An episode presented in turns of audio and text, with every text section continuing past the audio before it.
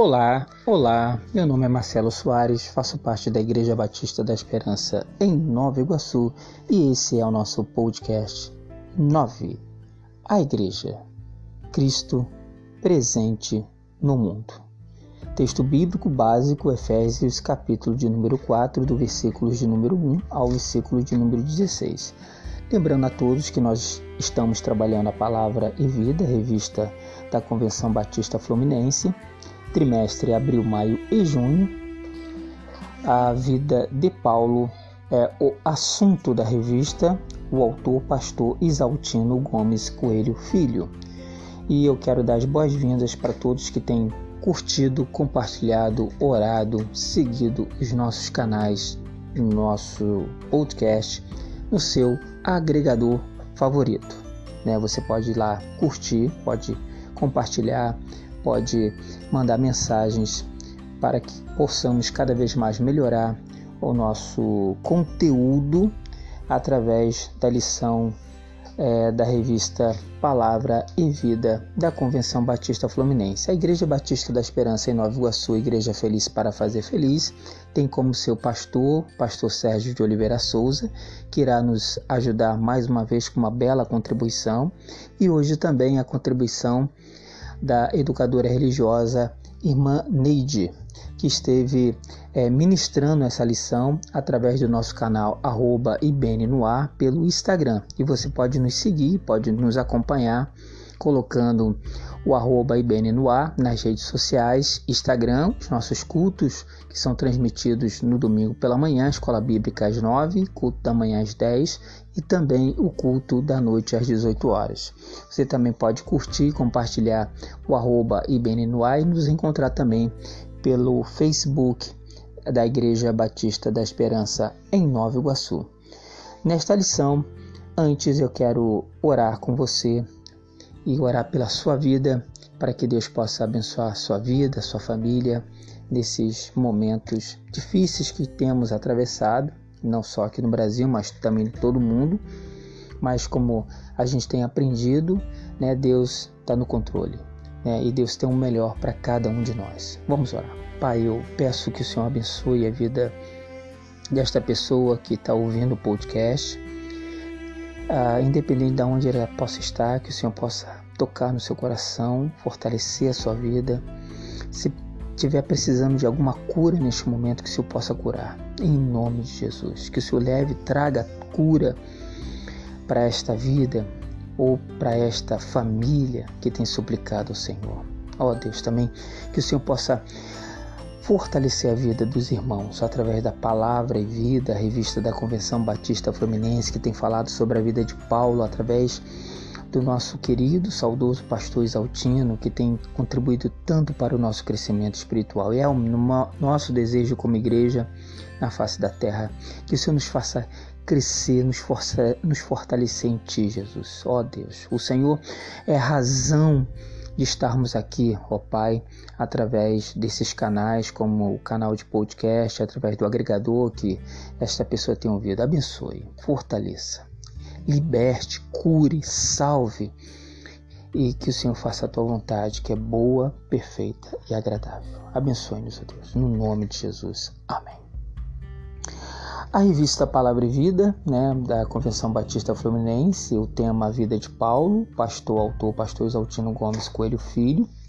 A lição de hoje, lição de número 9, a Igreja, Cristo presente no mundo. Então, os irmãos, né, os ouvintes do nosso podcast é, sabem que ah, as cartas de Paulo né, têm falado muito a respeito da graça de Deus e muito a respeito da pessoa de Jesus. Né?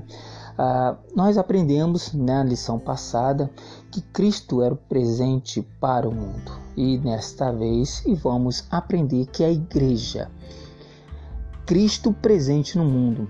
O próprio tema né, nos, nos provoca a entender que a Igreja de Cristo é a mais fantástica instituição na face da Terra, como diz o autor Isaltino Gomes Coelho Filho, e também o tema nos provoca a entender que a igreja é a representação de Jesus aqui na terra, aonde você está. Você é a igreja.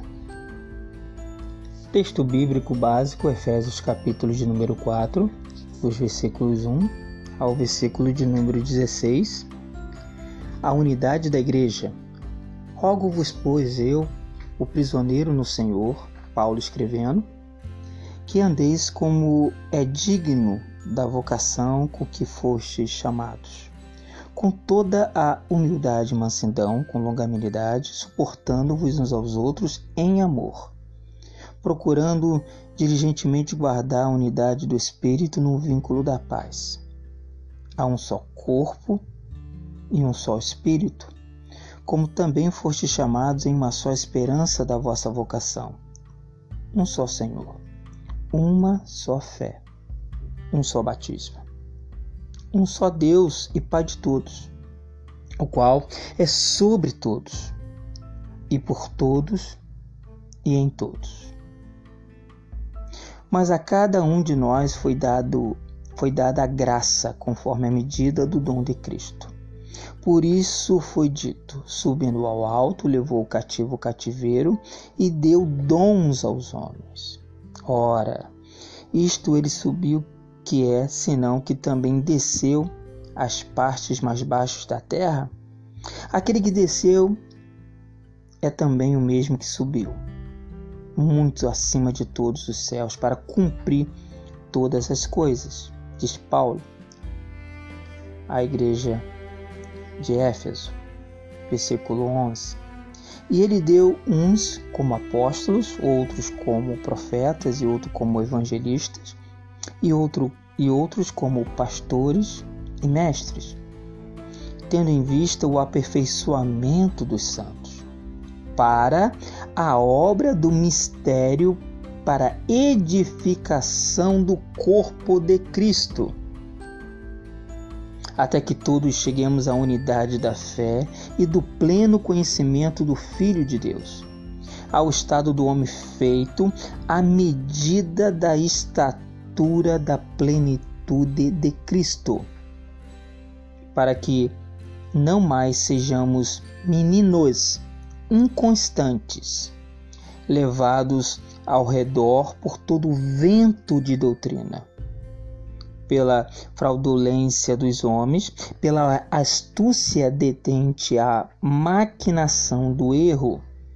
Versículo 15. Antes, seguindo a verdade em amor, cresçamos em tudo naquele que é a cabeça, Cristo, do qual o corpo inteiro, bem ajustado, e ligado pelo auxílio de todas as juntas, segundo a justa operação de cada parte, efetua o seu crescimento para a edificação de si mesmo em amor.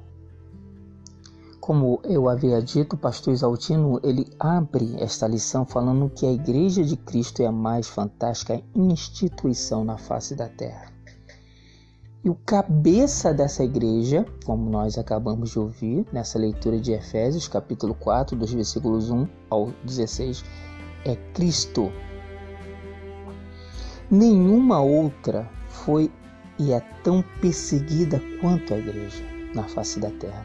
Várias vezes anunciaram a sua falência e morte.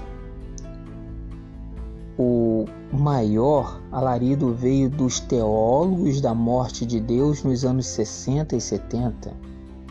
Em nosso tempo, em nosso tempo, ela é duramente atacada, entre aspas, por teólogos e pensadores cristãos, alguns que a chamam de alienada e irrelevante.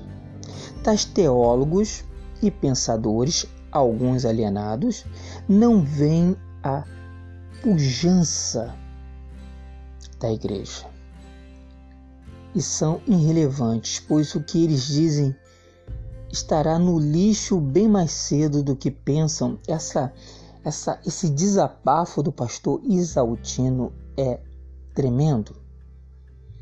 quando ele fala que aqueles que perseguem a igreja ao longo dos anos e nos tempos atuais ainda muita perseguição até de dentro da igreja, de estudiosos da igreja, essas pessoas tendem a passar, mas a igreja continua. A igreja tem o estranho hábito de sepultar os seus coveiros, diz o pastor Exaltino. Eles se vão e a igreja fica.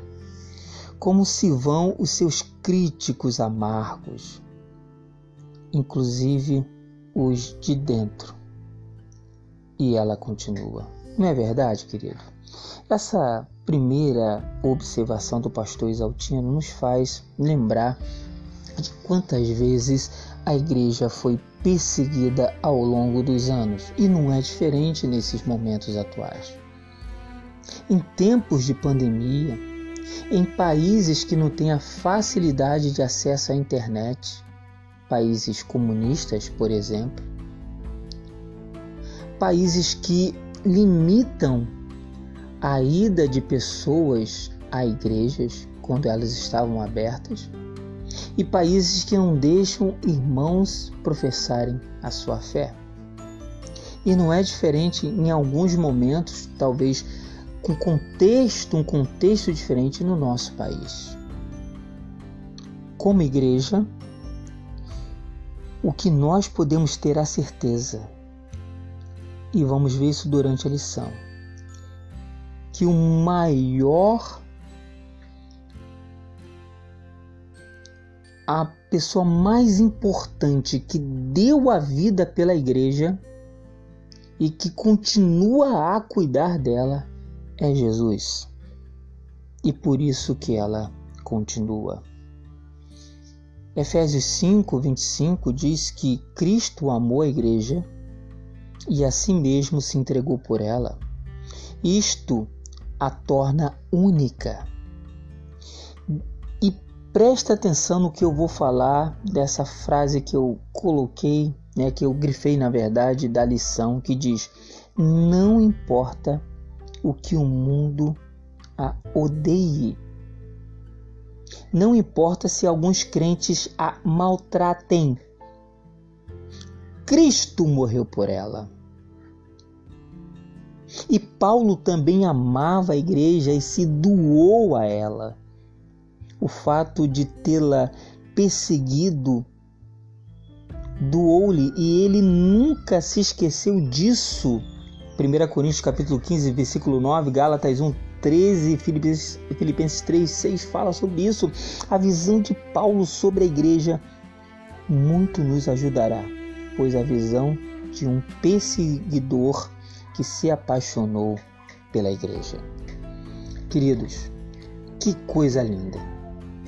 entendermos que Cristo morreu pela igreja, se doou por ela e ele é o maior interessado que essa igreja triunfe. Por isso que ele mesmo disse que as portas do inferno não prevalecerão sobre a igreja de Cristo, sobre a igreja dele. E Paulo, sendo perseguidor do evangelho, aprendeu pela dor e interessante isso. Como algumas pessoas às vezes ah, têm uma experiência com Jesus pela dor. A minha oração é que se você está me ouvindo agora e que está afastado do caminho do Senhor, não volte para Jesus pela dor, volte pelo amor, volte ouvindo a voz do Espírito Santo no seu coração. Esse Jesus que se entregou por você, independente daquilo que você tenha feito, é o mesmo que ressuscitou e, dá, e deu a vida e dá vida pela igreja. Jesus é o bom pastor. Jesus é aquele que cuida de nós. E Paulo, sendo o perseguidor, ele depois que aceitou a Jesus, ele foi perseguido e ele sabe muito bem como é isso. E independente do que ele passou, como ele se apaixonou pela igreja que ele perseguiu. Olha que coisa linda. Eu gostaria de compartilhar com vocês nessa primeira parte, né, onde o pastor Exaltino vai falar o que é a igreja, uma contribuição da nossa educadora né, religiosa, né, foi por muitos anos da Igreja Batista da Esperança em Nova Iguaçu, ela continua sendo educadora e ela é uma pessoa que tem contribuído muito para o crescimento da nossa igreja. Eu queria compartilhar um pouquinho do que ela falou hoje na Escola Bíblica Online pelo nosso canal arroba pelo Instagram. O que é igreja?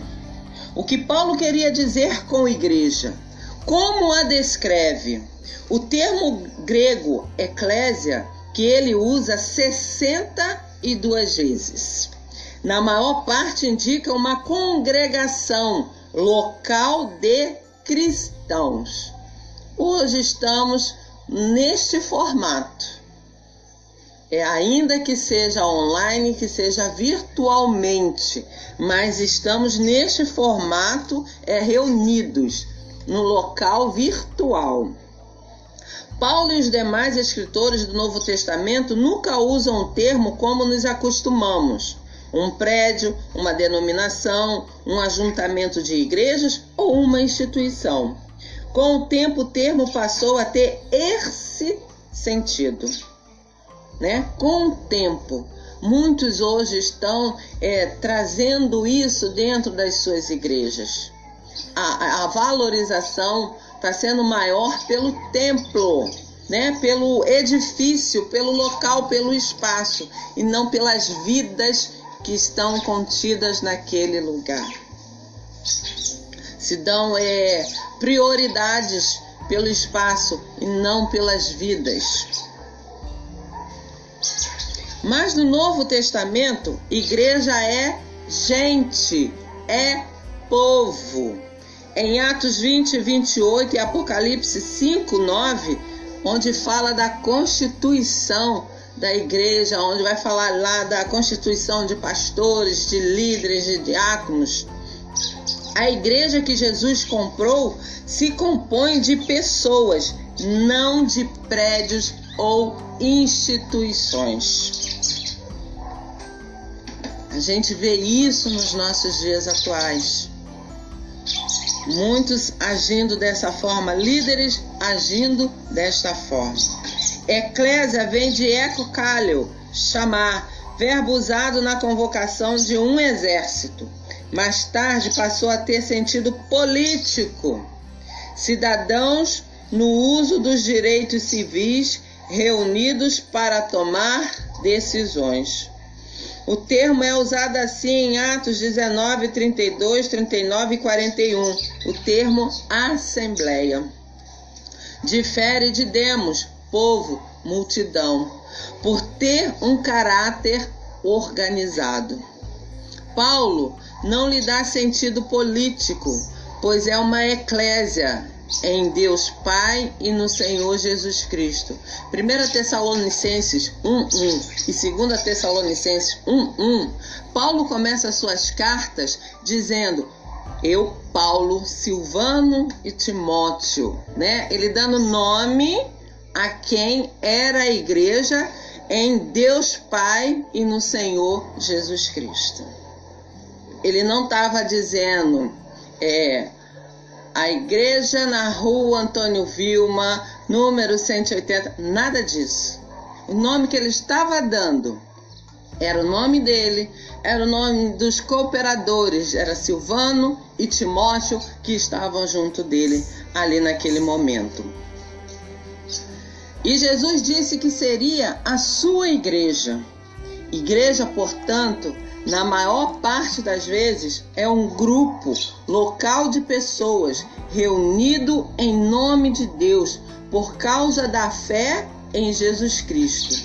É o povo de Deus reunido. 1 Coríntios 11, 18. Quando vos reunis como igreja. Estamos nesse momento reunidos como igreja. Ao iniciar a oração, como eu falei, havíamos é, três, três comigo, dois virtualmente e comigo. E aí eu falei, a palavra do Senhor nos ensina: onde houver dois ou três reunidos no nome do Senhor, ali Ele está. Então eu creio que o Senhor está conosco. Amém, igreja? A dimensão universal da igreja. Estamos é, nesse momento de pandemia tendo uma dimensão universal da igreja, né? As cartas aos Efésios é chamada de a rainha das epístolas é o mais profundo tratado sobre a teologia da igreja já escrito. Nele, o sentido de eclésia é mais amplo que reunião local. É uma assembleia universal. Assim, Paulo usa o termo em Efésios. 1, 22, 23, 3, 10 e 21, 5, 23, 24, 27, 29 e 32, que diz assim a palavra do Senhor. E pôs todas as coisas debaixo dos pés, e para ser o cabeça sobre todas as coisas, o deu à igreja, a qual é o seu corpo, a plenitude daquele que a tudo enche em todas as coisas. Para que pela igreja a multiforme sabedoria de Deus se torne conhecida agora dos principados e potestades nos lugares celestiais a Ele seja a glória na Igreja e em Cristo Jesus por todas as gerações, para todos sempre. Porque o marido é o cabeça da mulher, como também Cristo é o cabeça da igreja, sendo este mesmo o Salvador do corpo. Como, porém, a igreja está sujeita a Cristo, assim também as mulheres sejam em tudo submissas a seu marido, para apresentar a si mesmo igreja gloriosa, sem mácula, nem ruga, nem coisa semelhante, porém santa e sem defeito. Porque ninguém jamais odiou a própria carne, antes a alimenta e dela cuida, como também Cristo faz com a igreja, né? Esses são os termos que Paulo está falando de Efésio quando está fazendo esta comparação é, de um casal, né? A entender que o homem é o cabeça, mas Cristo está acima disso e a mulher essa submissão ao, ao, ao marido, mas aí abaixo vem informando o porquê dessa submissão, para que ele, o marido, a apresente como uma igreja gloriosa. A palavra do Senhor, é, lá em Apocalipse, vai falar que o Senhor vem buscar a sua noiva. Quem é a sua noiva? Somos nós. Então nós temos que estarmos é, nos preparando a cada dia, nos aperfeiçoando para sermos apresentada como uma igreja gloriosa, né? Uma igreja santa sem defeito.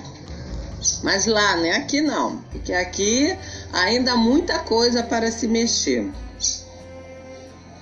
Aqui o termo alude não apenas aos salvos por Cristo no local, mas a todos os salvos de todas as épocas. Né? Como fiz aqui, é, como a palavra do Senhor faz a ideia desta comparação do casal. Os salvos de todos os tempos são a Assembleia de Cristo. Já há uma, já há, né, do termo haver, né, que já existe, uma no céu. Já existe uma Assembleia no céu. Apocalipse 7, 9 é justamente onde está falando da visão de João, onde ele viu uma grande multidão. Veja também a Assembleia do Cordeiro, que também está em Apocalipse 19:1 e o versículo 6, que também fala desta multidão. E há uma eclésia, ou seja, e há uma igreja aqui na terra, chamada de igreja militante. Quem é essa igreja militante, igreja? Vocês podem responder é a eclésia de Cristo que prega, sofre e testemunha. Ou seja, somos nós, é eu e é você. Eram militantes as eclésias do Apocalipse, do capítulo 2 e 3. Vamos lembrar que igreja militante eram essas?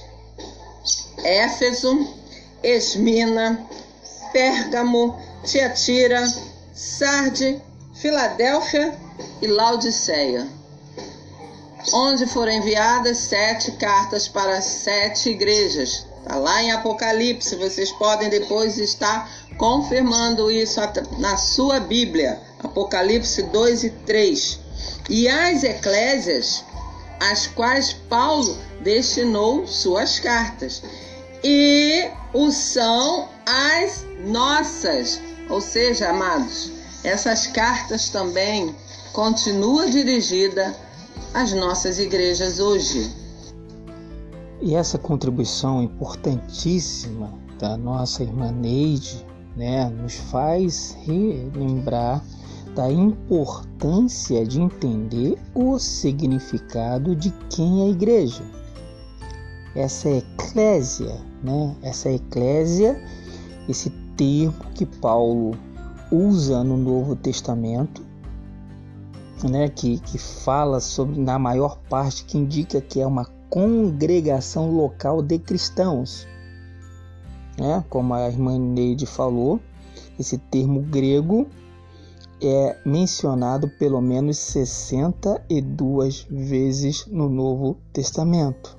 Você é a igreja. O pastor Sérgio, que irá nos trazer a contribuição, irá fazer um resumo dos termos que o pastor Exaltino traz sobre igreja, corpo de Cristo, igreja local, corpo de Cristo num lugar específico, igrejas cooperativas e solidárias, né? E essa, esse resumo eu quero contribuir, né? Quero, aliás, na verdade, quero compartilhar com você através é, dessa bela contribuição do nosso pastor, pastor presidente, pastor Sérgio de Oliveira Souza. Oi, Marcelo. Então, estamos aqui para falar mais um pouquinho sobre os estudos da escola. Igreja, Cristo presente no mundo. A igreja como noiva de Cristo é descrita alegoricamente em Cantares 6, 4b És formosa como um exército com bandeiras. De fato, é muito bonito você ver um exército formado, organizado e com as suas bandeiras. Exército do Senhor, maior escola do mundo, empresa especial, edifício, são algumas tentativas de descrever a igreja. Mas a igreja está além dessas formas teóricas ou lógicas de descrição.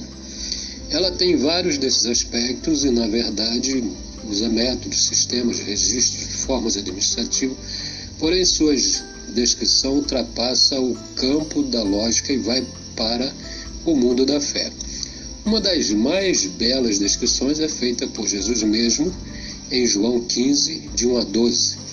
Já ali ele identifica que é ele presente no corpo e as pessoas ligadas nele, como sendo um, exemplo da videira. É, Paulo várias vezes descreve a igreja como corpo de Cristo, do qual cabeça. Está lá em Romanos 12, 5, 1 Coríntios 12, 12, 13, Efésios 4, de 1 a 5 e 12 a 16. O pastor Exaltino quer nos fazer ver a grande glória da igreja pelo fato de que ela é o corpo de Jesus presente na terra. Ele também destaca que igreja, as igrejas batistas são autônomas, ou seja, cada uma tem sua própria administração e toma suas próprias decisões. É claro que sempre procurando orientar-se pela Bíblia e sem deixar de levar em conta a declaração de fé da Convenção Batista Brasileira. Mas, brilhantemente, ao meu ver, o pastor Isaltino destaca no item 3 que autonomia não significa isolamento. Assim como os membros do corpo trabalham em conjunto, os crentes devem amar profundamente sua igreja e agirem junto com o mesmo propósito. Única esperança de fé, como está lá em 4, Efésios 4, 4, para que a igreja realize a sua função vicária na terra. Também a igreja local não deve isolar-se. Ela deve agir em cooperação com associações regionais, estaduais, nacionais e até internacionais. No caso da IBN, nós temos a ABIG, Associação Batista Iguaçuana, a Convenção Batista Fluminense e a Convenção Batista Brasileira. Lembremos também que existe a Aliança Batista Mundial. E também existe o Conselho Mundial de Igrejas e várias organizações e eventos internacionais, interdenominacionais, que as igrejas podem prestigiar. Atualmente, os cultos pela internet têm unido vários pastores e crentes de várias denominações diferentes. Efésios 4, de 1 a 5, nos dá uma orientação de comportamento. Rogo-vos, pois eu, o preso do Senhor, que andeis como é digno da vocação com que foste chamados, com toda humildade e mansidão, com longanimidade, suportando-vos uns aos outros em amor, procurando guardar a unidade do Espírito pelo vínculo da paz. Há um só corpo e um só Senhor. É um só Espírito, como também uma só esperança da vossa vocação, um só Senhor, uma só fé, um só batismo. Ah, podemos ver aqui que Paulo, ele na verdade, ele está conclamando, está insistindo para que nós levemos em conta a grandeza desse chamado, a honra que significa fazer parte dessa igreja. Então sejam dignos, com toda humildade, com toda mansidão, agindo com longanimidade, amor no convívio. É, como diz o pastor Exaltino no item 4, a igreja não vive na ilusão da pureza. Existem problemas e é por isso que nós temos que ter paciência, longanimidade uns com os outros, ajudando uns aos outros. Guardando, em terceiro lugar, a unidade do espírito pelo vínculo da paz. A palavra grega para a paz é Irene, de onde surge o nome Irene é, não manda aqui criar a unidade, porque ela já existe na verdade, mas precisamos guardá-la, mantê-la.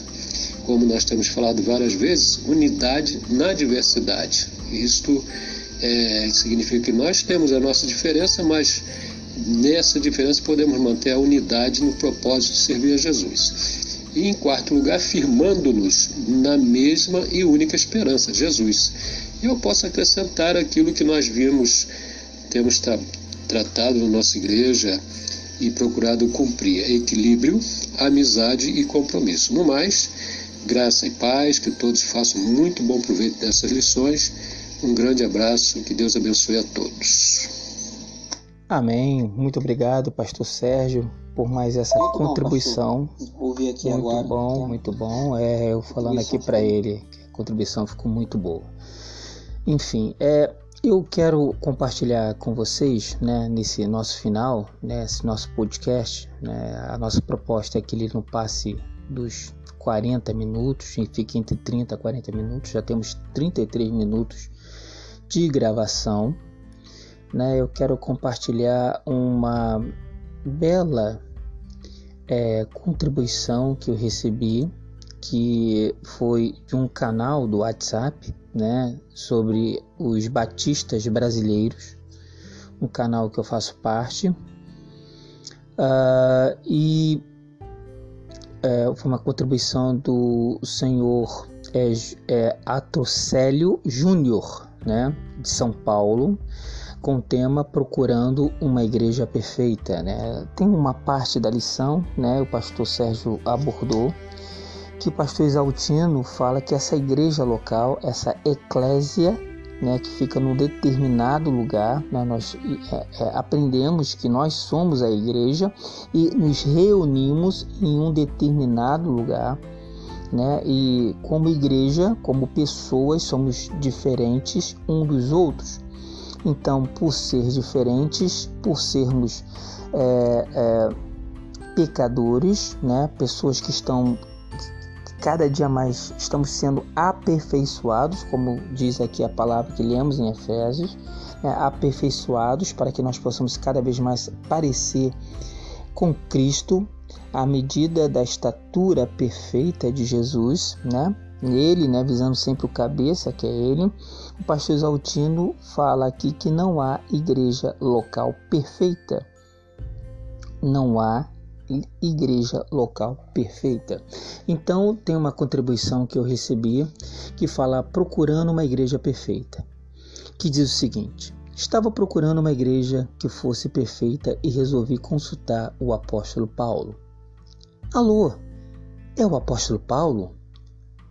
E o apóstolo Paulo respondeu: Sim, é ele. Graça e paz, irmão Paulo. Desculpe o incômodo. Apóstolo, mas estou precisando da sua ajuda. É que ando decepcionado com muitas coisas na igreja e que congrego, né, onde eu congrego, estou à procura de uma igreja perfeita. Estou pensando em congregar lá na igreja de Corinto. Ela é uma igreja ideal, apóstolo? O apóstolo Paulo vai responder: Olha, a igreja de Corinto tem grupinhos, Aí ele cita os versículos de 1 Coríntios capítulo 1, versículo 12. Tem invejas, contendas, 1 Coríntios capítulo 3, versículo 3. Brigas que vão para nos tribunais da justiça comum, 1 Coríntios capítulo 6. E lá também tem alguns fornicadores, 1 Coríntios capítulo 5, versículo de número 1. Então, Paulo, e a igreja de Éfeso, ela é boa? O apóstolo responde: é uma igreja alicerçada na palavra, como diz em Atos, 10, é, Atos 20 e 27. Mas, ultimamente, tem muita gente sem amor por lá. Apocalipse, capítulo 2, versículo de número 4. Então, o apóstolo Paulo, penso em então congregar na igreja de Tessalônica. O apóstolo responde: lá tem alguns que andam desordenadamente e não gostam de trabalhar, segundo a Tessalonicenses, capítulo de número 3, versículo de número 11. Hum, é, tá difícil, apóstolo Paulo. E se eu for então para a igreja de Filipos? Filipos? Até que é uma igreja boa, disse o apóstolo Paulo, mas tem duas irmãs lá que se chamam Evódia e Sintique que se, é, se desentenderam e estão sem conversar uma com a outra, como diz Filipenses capítulo de número 4, versículo de número 2. Então, acho que vou mudar para Colossos para começar a congregar lá. Olha, Colossos tem alguns hereges lá, hein, que estão tumultuando o ambiente da igreja. Tem um grupo lá que está até cultuando os anjos, como diz Colossenses, capítulo de Colossenses, capítulo de número 2, versículo de número 18. Que coisa! E se eu for então para a igreja de Gálatas? Bem, lá tem alguns crentes se mordendo e devorando uns aos outros. Gálatas, capítulo 5, versículo de número 15. Então diz aqui: Não sabia que era tão difícil achar uma igreja perfeita. Entrei então em contato com o apóstolo João para saber se a igreja de Tiatira seria ideal, mas ele me disse que os irmãos lá têm tolerado uma mulher que se diz profetiza e que tem fomentado a prostituição e a idolatria, como diz Apocalipse de número 2, versículo 20. Pensei então na possibilidade, falando com João, para ir para a igreja de Laodiceia, mas João disse que seus membros estão muito longe da perfeição, pois são tão orgulhosos, materialistas e mornos espiritualmente, como diz Apocalipse de número 3, versículo 16. Perguntei sobre Pérgamo e João me disse que tem alguns que seguem as doutrinas dos Nicolaitas e doutrinas de Balaão, Apocalipse 2, 14 e 15. Sabe, irmão Paulo, já pensei em ir para a igreja de Jerusalém, mas ouvi dizer que lá tem muita gente preconceituosa, como diz Gálatas capítulo 2, dos versículos 12 a 13, além de murmuradores, Atos capítulo 6, versículo 1. Lá na igreja de Jerusalém diz que alguns mentem buscando destaque na comunidade, como diz Atos capítulo 5, dos versículos 1 a 11. E agora, como faço? perguntou ele a Paulo. Você precisa entender, disse Paulo, que não existe igreja perfeita. Ela é composta por seres humanos imperfeitos, pecadores arrependidos, crentes em Cristo transformados por sua graça, mas que continuam lutando contra a velha natureza. a carne, o mundo e contra as forças das trevas. Meu conselho é que desista de procurar uma igreja perfeita e seja você crente de perseverante oração e de incansável luta para agradar o seu Senhor, a Jesus e servir de todo o coração aos seus irmãos. E lembre-se desses preciosos princípios da palavra de Deus. Não deixe de congregar. Hebreus 10, 25. Não no que depende de você tenha paz com todos, Romanos 12, 18. Encontre seu lugar e função dentro do corpo de Cristo, Efésios 4, 16. E procure ser sempre uma bênção, Gênesis capítulo 12, versículo de número 2. Que Deus irá fazer você ser diferença aonde quer que você esteja. Que Deus possa abençoar a sua vida e a sua família em nome de Jesus. Até o nosso próximo encontro.